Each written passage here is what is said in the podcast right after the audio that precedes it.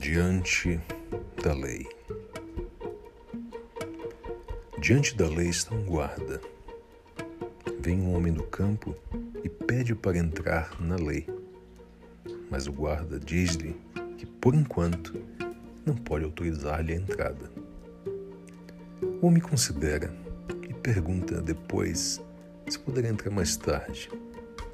É possível, diz o guarda, mas não agora. O guarda afasta-se então da porta da lei, aberta como sempre, e o homem curva-se para olhar lá dentro. Ao ver tal, o guarda ri-se e diz: Se tanto te atrai, experimenta entrar, apesar da minha proibição.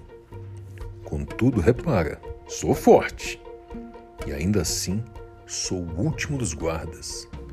De sala para sala estão guardas cada vez mais fortes, de tal modo que não posso sequer suportar o olhar do terceiro depois de mim. O homem do campo não esperava tantas dificuldades. A lei havia de ser acessível a toda a gente sempre, pensa ele. Mas ao olhar o guarda envolvido no seu casaco forrado de peles, o nariz agudo, a barba a tártaro, longa, delgada e negra. Prefere esperar até que lhe seja concedida licença para entrar. O guarda dá-lhe uma banqueta e manda-o sentar ao pé da porta, um pouco desviado. Ali fica, dias e anos, faz diversas diligências para entrar, e com as suas súplicas acaba por cansar o guarda. Este faz-lhe de vez em quando pequenos interrogatórios, perguntando-lhe pela pátria e por muitas outras coisas. Mas são perguntas lançadas com indiferença. A semelhança dos grandes senhores, no fim, acaba sempre por dizer que não pode ainda deixá-lo entrar. O homem que se provera bem para a viagem emprega todos os meios custosos para subornar o guarda esse aceita tudo, mas de sempre. Aceito apenas para que te convenças que nada omitiste. Durante anos seguidos, quase ininterruptamente, o homem observa o guarda. Esquece os outros e aquele afigura-se ser-lhe o único obstáculo à entrada na lei. Nos primeiros anos, diz mal da sua sorte. Em alto e bom som, e depois, ao envelhecer, limita-se a resmungar entre os dentes.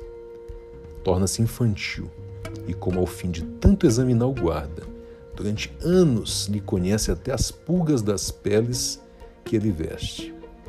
Pede também as pulgas que o ajudem a demover o guarda.